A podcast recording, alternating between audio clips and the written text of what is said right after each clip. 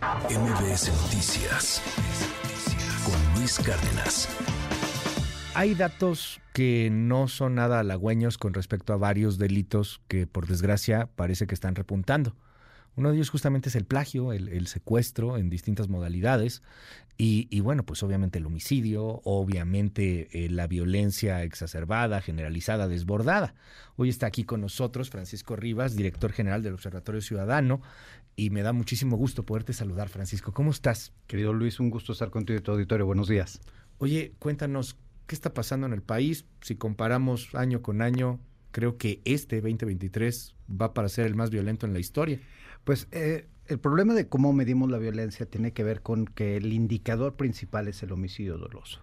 Hay datos que apuntan a que hay un maquillaje de cifras muy claro, muy evidente en términos de homicidio sobre todo si volteamos a ver lo que ha ocurrido de 2020 a la fecha.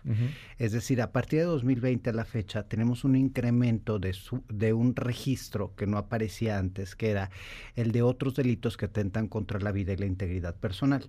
Digo que no aparecía porque realmente los números eran muy reducidos en torno a este delito. ¿Qué, ¿A qué se refiere este delito? Lo que son el poner en peligro a una persona o el incitar al suicidio. Extrañamente, a partir de 2020, cuando empieza el descenso de los homicidios a nivel nacional, eh, se dispara esta categoría, crecimientos de por, eh, por encima año con año del 20-30% y eso pues no hace mucho sentido. Paralelamente hemos visto una reducción del homicidio doloso que se ha sostenido año con año. Y ahí, de nuevo, pues hay una cosa muy extraña. Por ejemplo, tú sabes que en términos de homicidio, la Secretaría de Seguridad y Protección Ciudadana todos los días presenta datos. Si tú comparas los datos que presenta la Secretaría con los datos del secretariado, ya no pegan. En uno el, la Secretaría nos dice que el homicidio ha crecido un 3% este año, el secretariado nos dice que ha disminuido un 3% este año. Entonces ahí hay cosas raras que estamos notando en términos de movimiento. el, secretariado no es lo mismo dependiente de la Secretaría? Es parte de la Secretaría. Se construye con dos datos diferentes. Uno son los datos eh, preliminares que dan las fiscalías día con día al gabinete de seguridad y la otra se construye con base en las carpetas de investigación que se inician en las fiscalías del país. Todo tiene que ser con carpetas. No hay, no hay fuentes abiertas, por ejemplo. No hay fuentes o sea, Esto que acabamos de contar, siete muertos en una balacera ayer en Guerrero, pues ahí Puede ser que lo cuente, puede ser que no, puede ser que cuenten dos en vez de siete. De hecho, nosotros estamos dando algunos seguimientos y una de las cosas que nos llamó la atención tiene que ver particularmente con el hallazgo de fosas clandestinas. Eh, cuando volteamos a ver el número de personas que han sido encontradas este año según fuentes abiertas, pues no pega con el número de personas que han sido reportadas por las fiscalías como halladas en fosas clandestinas. y eso lo hicimos a través de solicitudes de transparencia a las 32 fiscalías. La fiscalía te da menos números. la fiscalía te da, números mínimos. Mínimos. Ya hallaste 10 cuerpos, ah, nomás fueron dos. Exactamente. Y en torno al secuestro, tú ahorita lo decías, eh, está pasando pues una cosa todavía más grave. Tú recordarás, ahí se puede dar un seguimiento muy puntual porque en realidad pues los secuestros todavía son un número acotado de delitos respecto a todos los demás. Hace mucho tiempo, perdón que te interrumpa aquí Paco, tuvimos una crisis de secuestros, ¿no? Secuestro express, etcétera, que se daba particularmente aquí en la Ciudad de México. Exactamente, la Ciudad de México en ese sentido ha tenido un cambio. Eh, lamentablemente no el país, y sí ha habido un cambio también en el comportamiento del secuestro. Es decir, el secuestro express era ese de te llevan, tiene que durar menos de 24 horas y te pueden llevar a un cajero o podían ya pedir un rescate, pero eran muy, tienen que ser menores las 24 horas. El secuestro extorsivo es donde te privan ilegalmente de la libertad, se pide un rescate y puede durar de 24 horas en adelante. Hasta meses hemos tenido los casos. En el caso específico de lo que está ocurriendo este año, vemos un incremento del secuestro, sobre todo a los migrantes o a personas de muy escasos recursos. Secuestros que van desde los 20 mil hasta los 3 mil pesos. O sea, prácticamente estamos hablando de cantidades sumamente acotadas, pero en donde privan de la libertad números muy importantes. el caso, efectivamente, el caso es muy claro con San Luis Potosí, tú recordarás en abril eh, Claro. están estos 23 personas que buscan porque desaparecieron en las carreteras de San Luis Potosí, se pide rescate, se paga el rescate. Que iban de Guanajuato, si no me De Guanajuato a. Coahuila, A Coahuila, y... en San Luis los desaparecen, Exactamente, los encuentran. matan al chofer, ¿no? A, uno A de los uno. choferes, eran dos choferes, matan a uno. Pero, pues precisamente ahí lo que encuentras es que hay 23 víctimas de secuestro. A partir de que se pagó el rescate y no los liberaron, la autoridad se dio a la tarea de buscarlos. Y eh, pues ahí te puedo decir que lamentablemente cuando los encuentran, encuentran a otras 105 personas privadas ilegalmente de la libertad. Cuando ¿Qué ves el reporte, diciendo? a final del mes, solo reportaron nueve personas secuestradas. Nueve. Ni siquiera las 23 completas originales, este, solo reportaron nueve y los demás los mandaron a otra categoría que se llama otros delitos que atentan contra la libertad personal. O sea, nos están mintiendo con la estadística. Pero al hacer la solicitud de transparencia para entender por qué los mandaron ahí, resulta que no son ni, ni los ni los 23 ni los 200, sino son 307 los que ese mes este, fueron secuestrados en San Luis Potosí. Solo que como no saben contar y como les hicimos preguntas separadas, nos contestaron cosas diferentes. Lo mismo sucede en el mes de mayo. 58 personas también migrantes las privan ilegalmente de la libertad, las rescatan y eso es muy positivo, pero reportan en cero la estadística del mes. Y en el mes de mayo nosotros tuvimos ¿Por qué contacto. reportan en cero? ¿Porque ya la rescaté? ¿O por Pues qué? es que O sea, no hay- la ley dice que así tú lo hayas rescatado, ajá, pues eh, fue un delito. fue un delito lo tienes que investigar, porque se inicia una carpeta de investigación Ajá. y tiene que haber una recopilación de información de estas carpetas para poder hacer política pública. A ver, ¿cómo se llama este esta manera de clasificar esta categoría? Es otros delitos que atentan Otros delitos que atentan así Contra la de libertad personal. Otros delitos que atentan contra la libertad personal. Y ahí metes los mismos secuestros que alguien que En teoría en secuestros de- no, porque la ley te dice que todo secuestro tiene que ser registrado bajo el indicador secuestro, que Ya. puede ser un, un secuestro extorsivo o puede ser un secuestro express o puede ser un secuestro para generar un daño, por ejemplo, lo que sucede cuando, eh, lo que sucedió, por ejemplo, en Chiapas, ¿no? Ya. Cuando eh, privan ilegalmente la libertad a las 16 personas eh, que eran administrativos de la Secretaría de Seguridad y que por cierto también reportaron en ceros. Entonces, ese tipo de cosas... ¿Pero por qué los ir- meten en esta cosa de otros delitos que atentan contra la libertad? Pues yo creo que para maquillar cifras. O sea, no hay otra explicación. Están violando la ley. Están violando la ley. Y Y tendrían que ir a secuestro. Exactamente. Y lo ponen en otros delitos. E- y a partir de que yo publiqué un artículo, eh, en nuestra área de atención a víctimas ha crecido la solicitud de apoyo de personas a las cuales no les están recibiendo las eh, denuncias de secuestro. Estamos hablando de gente que se dedica a uberear, estamos de- hablando de gente que se dedica a este, vender en la calle, o sea, no estamos hablando de ¿Cómo personas que no te están recibiendo la denuncia de secuestro? no les están recibiendo la denuncia. O sea, de vas al secuestro. Ministerio Público y dices, me secuestraron a mi mamá o me secuestraron, me dices, se dedica a uberear, a, a choferear, ¿no? A chofer. ¿no? Este, secuestraron ch- a, mi esposo que hace A mi Uber, hijo a mi hijo que está en el Uber, lo secuestraron y lo, que el Ministerio lo Público ¿qué hace? regresaron, el Ministerio Público lo regresó a su casa y les dijo, es un autosecuestro, sobre ninguna base, en algunos casos, en otros les dieron un acta circunstanciada, o sea, les dan un documento que no es la carpeta de investigación Para que no entre en estadística. para que no entre en estadística, pero el peor, lo peor del caso es que tú revisas las diligencias y no se hizo ninguna diligencia. O sea, llegan Ay, los papás de nuevo y tienen que ellos estar insistiendo, pero te puedo decir que estos casos tenemos eh, ya ocho casos registrados en San Luis Potosí en donde no le recibieron las denuncias, en Veracruz y en Baja California. O sea, víctimas de secuestro a los cuales les hablaron, le dijeron tenemos a tu hijo privado de la libertad y que lamentablemente después de unos días ya no les volvieron a hablar, porque para una persona que tiene un eh, de escasos recursos, pues tratar de juntar 20 mil pesos a veces no es sencillo. Perdóname, es que eso no tiene madre. Eh, Lo siento, es que me impacta cómo están ahora haciendo secuestro a destajo.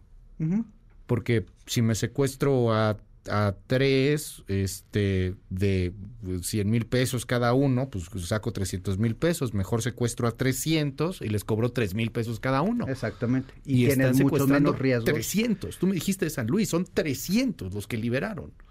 Son, eh, son 300 eh, eh, en el mes de abril nada más. Sí, o sea, O sea, ni siquiera en todo el año. cobrando a tres mil pesos la- la- el rescate que una persona de escasos recursos lo puede sacar, todo el mundo lo puede más o menos, vas, vendes lo que sea, tres mil pesos por el rescate, pues tienes 300 mil pesos y obviamente es mucho más, estoy poniendo un ejemplo, ¿no? No, pero y lo peor del ¿Qué caso es que son víctimas que no son atendidas por el Estado, son víctimas que rara vez van a denunciar, en donde el riesgo es mínimo.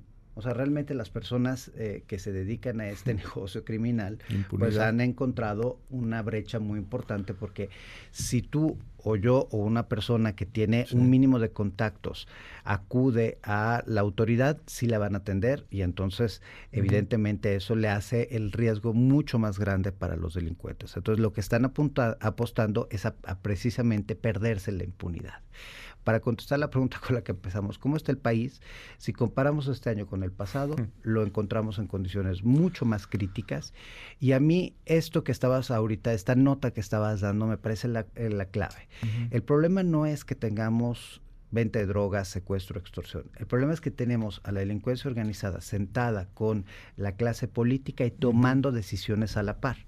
Las elecciones 2021 y 2022 fueron elecciones en donde eh, fue evidentísimo el- la participación de la delincuencia organizada y donde Morena no se hubiera podido llevar el- el- todo el corredor del Pacífico si no hubiera sido gracias a la delincuencia organizada. Entonces, pues es muy grave porque obviamente una vez que Claro. llegan, toman decisiones en conjunto. Oye, ¿dónde están los focos rojos eh, en torno al, al país? No es lo mismo.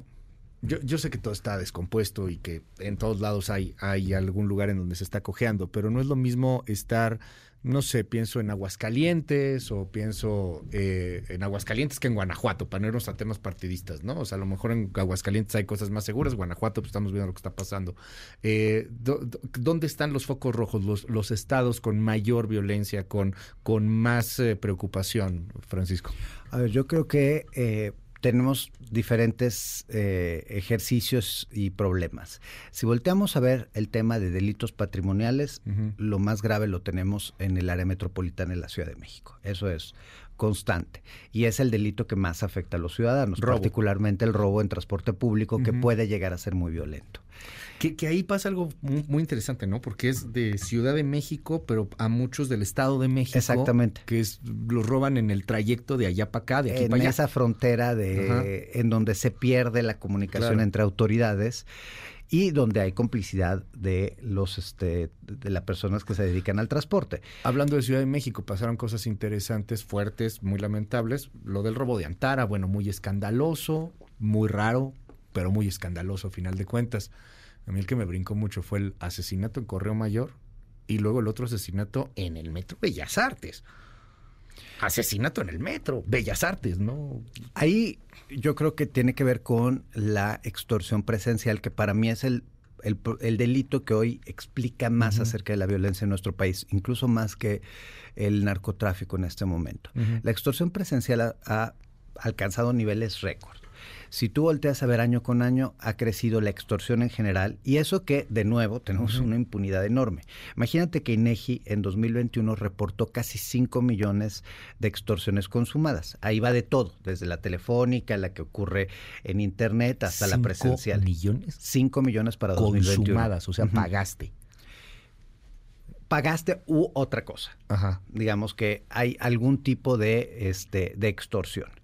En el caso de lo que se reporta por... Eh, y, ah, y para esto nos dicen que 250 mil personas casi fueron a denunciar, que solo 140 mil obtuvieron una carpeta de investigación. Entonces deberían haber por lo menos 140 mil carpetas de investigación por Sí. extorsión. Para ese mismo año, el Secretariado Ejecutivo te reporta solo 8.818 carpetas de investigación. O sea, de las casi 5 Ujú. millones a las 8.000 te das cuenta de los niveles de impunidad que hay. Y de esto, solo el 0.2% obtuvo alguna recuperación de los bienes, no, no sabemos a qué nivel, y ninguna obtuvo una reparación del daño. Entonces, la, ex- la extorsión telefónica es la más común, evidentemente es preocupante, evidentemente genera un problema para las familias, pero la extorsión presencial, esa sí es un fenómeno gravísimo, porque hay un fenómeno que es el de control de, de, los mercados lícitos y hay otro que es el de extorsión presencial, el de derecho de piso. El derecho de piso lo conocemos todos, te piden dinero para no quemarte, o sea, te venden seguridad. Pero el otro es, literalmente te impiden vender ciertos productos o te llevan a comprarle solo a ciertos proveedores y pues genera monopolios ilegales. y esto pasa, por ejemplo, en los cigarros tantísimo. O sea, tenemos por lo menos 17 entidades en donde el mercado de los cigarros de, baja gama, o sea, los más baratos, son marcas, incluso una marca está registrada, que eh, son marcas que pertenecen a Jalisco Nueva Generación y a Sinaloa, y en donde si una cigarrera se atreve a vender ahí, pues lo secuestran. Pero lo mismo pasa con cerveza. Y pueden vender piratas, por ejemplo. Pues es que, o digamos que son ilegales, más que son suyos. Y a ilegales nos referimos a que hay de todo. Están desde los piratas, es decir, aquellos que usan una marca, usurpan una marca, como los que son hechizos aquí en México y no tienen ningún control sanitario, o los que entraron ilegalmente por contrabando, que también el contrabando ha crecido muchísimo.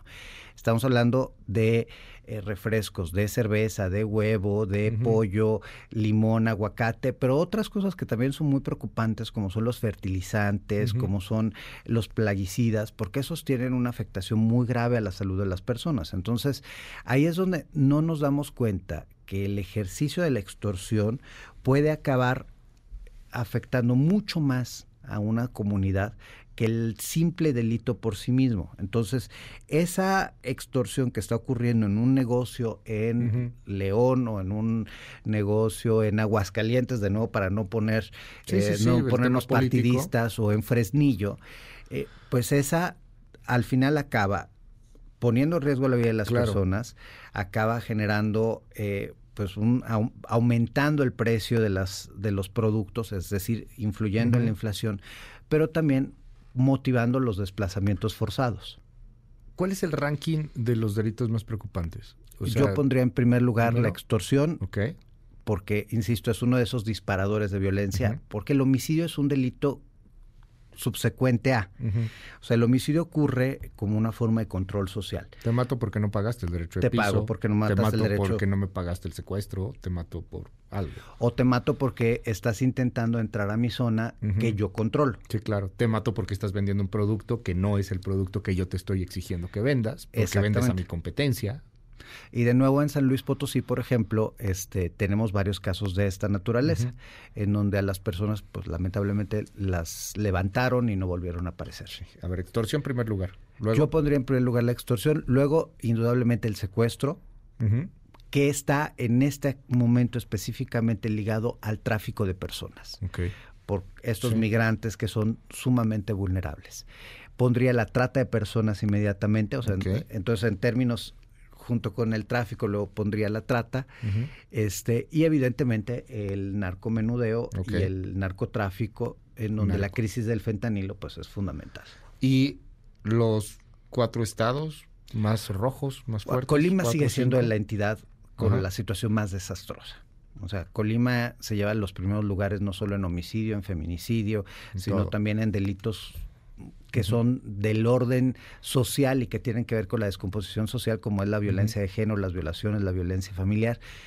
Y es, es impresionante, ¿no? Y sobre todo para quienes recordamos que Colima era una de esas entidades que te olvidabas que existía porque era tan pacífica, tranquila y pequeña que... Pues, anillo, qué bonito. Ajá, y Pedro hoy Páramo escribiendo ahí sobre... o sea, digo, este, Comala, ¿no? Este, pues, que, que ya sé que es Jalisco, no empecemos, pero este, era totalmente pacífico. Luego, pues tienes el caso de Zacatecas, una entidad con una situación muy crítica. De hecho, eh, cuando volteas a ver las eh, encuestas de percepción de seguridad, los lugares más inseguros del país son Fresnillo y Zacatecas. Eh, luego tenemos el caso, desde mi punto de vista, de Baja California, que no solo está en los primeros lugares siempre en homicidio doloso, sino también está en estos temas de extorsión y secuestro muy graves. Yo pondría el caso de Sonora, que es una entidad que se ha descompuesto de manera muy sustancial. Y eh, de nuevo, si volteamos a ver las estadísticas, pues ahí están peleando la Michoacán y Chihuahua en términos de problemas este, de homicidio, de extorsión, de secuestro, de tráfico de personas. ¿Qué tiene que pasar para cerrar, Francisco? Platicamos con Francisco Rivas, director general del Observatorio Nacional Ciudadano. ¿Qué tiene que pasar, Francisco, para que un día tú y yo vengamos aquí y platiquemos de algo distinto? Tengamos más buenas que malas. Ya sé que tenemos que decir las malas. O sea, si no nos damos cuenta de la bronca, no se puede cambiar. Pero llevamos casi dos décadas hablando de malas. Mira, tú recordarás, este, nosotros tuvimos este enfrentonazo con el gobierno de Peña al inicio de la raca de su sexenio por el problema de la extorsión y el secuestro. Bueno, en eso ha sido muy constante el observatorio, se han peleado con todos los Con todos. O sea, en eso sí, no te han querido ninguno. ¿eh? No me ha querido ni ninguno. Peña, ni, ni Obrador. Ni Calderón, ni nadie. Este, ¿Por qué? Porque es nuestra labor. Sí, claro. Y nuestra labor no tiene una visión partidista, sino siempre sencillamente pues es eh, de análisis. Pero en ese momento sí habían otros delitos que estaban bajando. Entonces sí hay una alternativa. Y la alternativa tiene que ver con recursos, tiene que ver con estrategia y tiene que ver con sacar a la politiquería de las decisiones de política pública. Hoy tenemos pues una ausencia de una estrategia, por más que nos digan que hay una estrategia de seguridad, no la hay, o sea, no hay objetivos, no hay indicadores, no hay mecanismos de evaluación, eh, no tenemos los recursos suficientes para atender el problema de seguridad. Hoy estamos gastando lo que se gastaba en la época de Fox para la seguridad, es decir, México siempre ha gastado poco y mal. En el mejor momento llegamos al 1.2% del Producto Interno Bruto para todo lo que tiene que ver con las aportaciones federales a la seguridad.